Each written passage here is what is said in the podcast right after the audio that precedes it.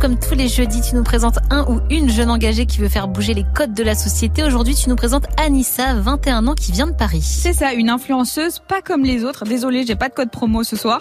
Ancienne étudiante en master de droit, le militantisme a toujours fait euh, partie de sa vie, une sorte d'héritage familial. Elle a explosé sur TikTok avec aujourd'hui presque un million d'abonnés hein, tout de même, grâce à sa bonne humeur, son franc-parler, mais aussi ses combats. En fait, pendant cinq ans, elle a été euh, animatrice de colo et il y a deux mois, elle décide de lancer l'association MeToo Animation pour justement lutter euh, contre les agressions sexuelles et viols envers les mineurs commis euh, par les formateurs dans les lieux d'animation. D'après Anissa, ce qui pose problème, c'est un manque de contrôle des casiers judiciaires, mais aussi la formation du BAFA pas assez complète. On n'est pas formé aux euh, violences sexistes et sexuelles, sachant que c'est un sujet très important dans notre société et qui, est là bah, tous les jours.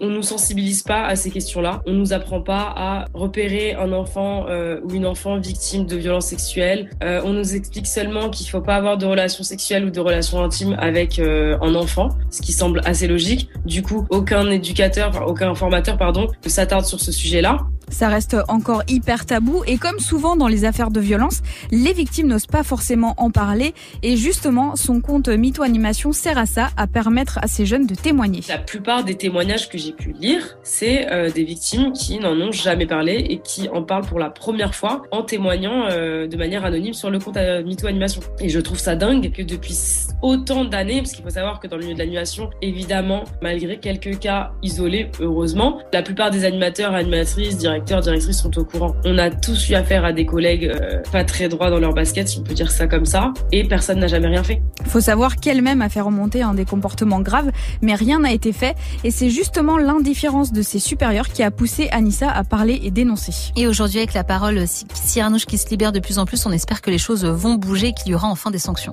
Pour aider à briser ce silence et faire bouger les choses, ça se passe en grande partie sur les réseaux, on le sait. Pour Anissa, les influenceurs ont justement un rôle à jouer. En fait, les jeunes sont bah, demandeurs évidemment de, contenu, que ce soit de télé-réalité, de tout ce qu'on veut, de drama, nanani, nanana, mais ils sont aussi demandeurs bah, simplement de conseils, que ce soit sur, euh, sur leur corps, sur euh, leur vie perso, sur leur, identité, sur leur sexualité. Il n'y a pas assez d'influenceurs en fait qui produisent du contenu qui a un sens, si on peut dire ça comme ça. Il y a du contenu de qualité, c'est du travail comme un autre, mais je pense qu'en fait qu'on a des responsabilités quand on est influenceur. Et en dehors de son assaut, Anissa veut profiter de sa notoriété pour faire euh, changer les choses, changer les mentalités. Elle se bat pour plusieurs causes comme les euh, droits de la femme et des personnes LGBT, le, positif, le body positif, mais aussi sensibiliser sur la santé mentale. Il y a plein de sujets qui touchent particulièrement la jeunesse. Ah, tu fais bien de le dire. L'un des gros projets de MeToo Animation, c'est d'intervenir euh, dans les collèges et lycées pour sensibiliser les jeunes face à ces violences. Ça pourrait se faire même dès la rentrée prochaine. En plus, je l'ai pas dit, mais Anissa ah. m'a fait part de son envie d'être pourquoi pas un jour présidente. Rien que ça. Alors une personne comme Anissa au pouvoir, moi je signe direct.